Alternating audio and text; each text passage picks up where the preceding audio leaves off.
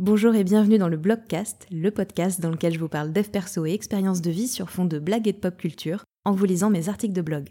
Je suis Laurent Chavel, coach, thérapeute et autrice, et c'est parti pour un nouvel épisode. Bonne écoute Et avant de commencer cet épisode, je voulais remercier les personnes qui m'ont laissé euh, des gentils commentaires et des étoiles sur Apple Podcast. Je ne sais pas s'il y en a sur d'autres plateformes, je, n'y ai pas accès.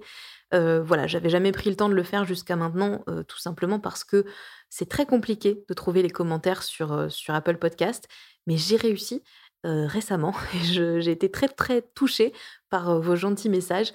Donc merci beaucoup à toutes les personnes qui ont pris ce temps-là.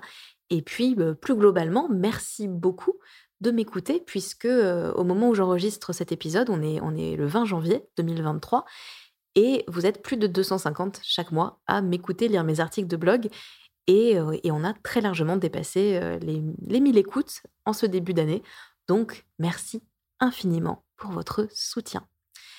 Sur ces belles paroles, je vous propose aujourd'hui de répondre à la question suivante. Est-ce que l'espoir fait vivre? Voilà une question qui est hautement philosophique et à laquelle je ne vais pas vraiment répondre, quoique dans cet article, parce que tu as vu, mon job, c'est le coaching et la thérapie, pas la philosophie. Ça rime. Néanmoins, j'ai eu envie de traiter ce sujet comme une dissertation de philo, en suivant exactement le même plan infaillible qui m'a valu 9 euh, sur 20 quand même au bac, sachant que j'étais en L, donc on était sur un très très gros coefficient. Il va sans dire que je ne vous encourage pas à suivre ce plan et à me copier si vous passez le bac prochainement. Sans oublier bien sûr de citer les sages parce que c'est important. Donc le plan, si vous ne savez pas, c'est euh, ce que moi j'appelle un plan euh, de philo classique, c'est oui, non, oui mais non. On commence tout de suite avec oui, l'espoir fait vivre. Mais d'abord, qu'est-ce que l'espoir? Partons de la définition du Larousse si vous le voulez bien. L'espoir, c'est attendre avec confiance que quelque chose se réalise. Alors là, j'ai un petit peu la sensation qu'il faudrait idéalement définir les notions d'attente et de confiance, mais vous serez sûrement d'accord avec moi pour dire qu'on n'a pas le time pour ça. Moi, je me suis toujours dit que, euh, comme la vie, elle est quand même loin d'être rose H24, n'en déplaise à Edith Piaf, l'espoir, c'est ce qui nous permet de nous accrocher euh, malgré les petits coups de poing métaphoriques qu'on se prend euh, régulièrement dans la figure. Il me semble que si je suis dans une situation bien bien pourrie, ce qui me fait tenir, c'est l'espoir qu'un jour ou l'autre, ça va s'arranger. Je veux dire, si je suis persuadée que les meilleurs moments de ma vie sont passés et que tout ce que je vais vivre à partir de maintenant sera moins bien, finalement, quel est l'intérêt de continuer à vivre? La langue française, elle regorge d'ailleurs d'expressions pour nous rappeler qu'après la pluie, le beau temps, que la roue tourne et j'en passe c'est parce que nous avons l'espoir de retrouver l'amour qu'on se relève d'une rupture, parce que nous avons confiance en notre vie future qu'on continue à avancer malgré le décès d'un proche, parce que nous savons que nous pouvons rebondir, qu'on se remet à chercher un job après un licenciement. C'est aussi grâce à l'espoir que nous rêvons, fantasmons toutes les possibilités que le futur a à nous offrir, et ça, ça fait du bien. Comme le chante mélodieusement Rock Voisine dans sa chanson J'ai l'espoir, je cite j'ai l'espoir que ta route croise la mienne. Il est donc célibataire, mais reste persuadé qu'un jour ou l'autre, oui, il croisera l'amour, et ça, ça c'est beau. Après cette série d'arguments percutants, il me paraît donc clair qu'en effet, l'espoir fait vivre en nous permettant d'entrevoir du positif dans les pires moments.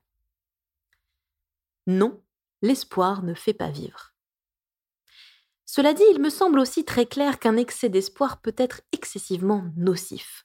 En effet, si je passe ma vie à espérer que des choses se réalisent, mais qu'elles ne se produisent jamais, je risque bien de perdre toute motivation et de finir supra, supra déprimé.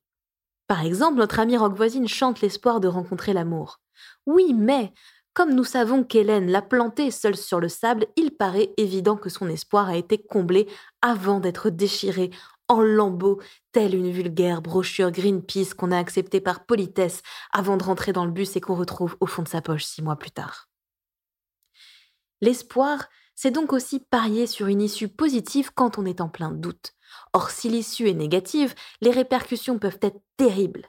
Le job de nos rêves nous passe sous le nez, notre crush nous explique gentiment que ce serait mieux qu'on reste amis, un proche décède suite à d'excellents résultats, au grand étonnement du personnel médical. C'est ce que j'appelle personnellement la cruauté de l'espoir.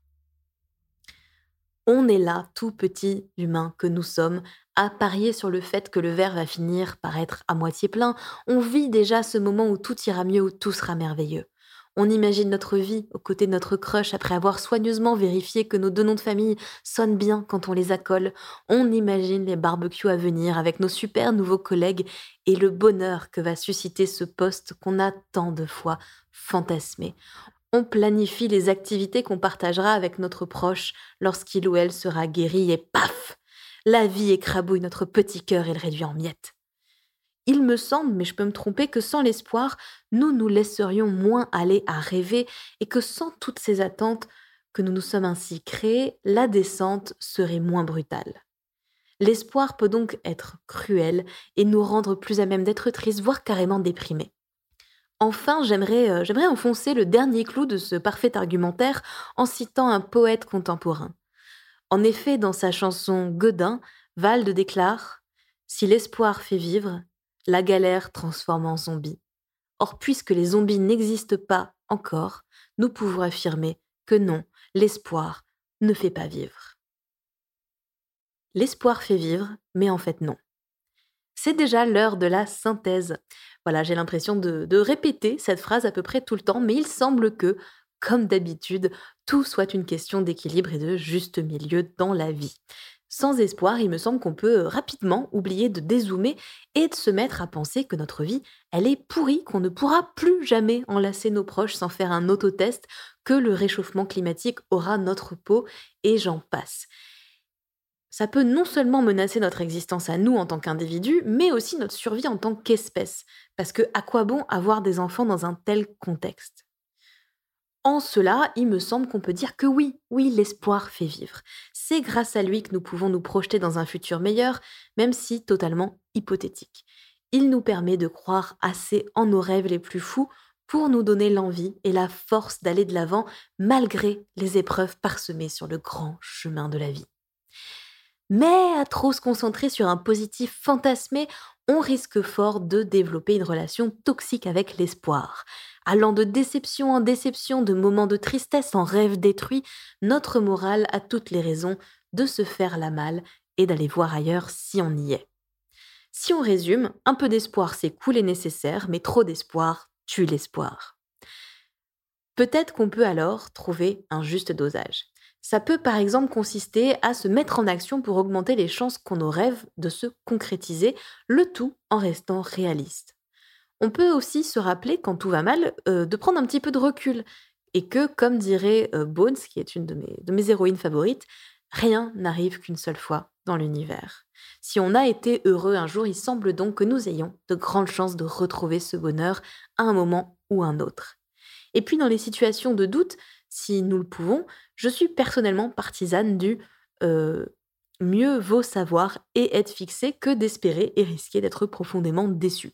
Il me semble que ça évite pas mal de montagnes russes émotionnelles, mais chacun trouve son bonheur où il peut, comme nous rappelle le film Cusco avec beaucoup de sagesse.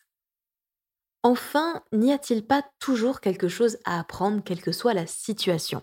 Ne peut-on pas tirer du positif de tout, ou presque, une fois qu'on a assez pleuré je veux dire, si Hélène ne s'était pas barrée, en laissant derrière elle Roque voisine, son sable et son rêve trop beau, il n'aurait probablement pas écrit une chanson mythique grâce à laquelle il a pu faire de la moula en masse, malgré une musique peu recherchée et des paroles complètement débiles, et je dis ça en toute bienveillance. Mais qui sait? Merci d'avoir écouté cet épisode, j'espère qu'il vous a plu. Si c'est le cas, n'hésitez pas à vous abonner au podcast et à me laisser un commentaire ou 5 étoiles sur Apple Podcast. Vous pouvez aussi le partager à une ou plusieurs personnes que cet épisode pourrait intéresser. Et puis euh, rejoignez-moi sur Insta si le cœur vous en dit, at lochavel, L-O-C-H-A-V-E-L. C'est aussi dans la description hein, si besoin. Merci et à la semaine prochaine.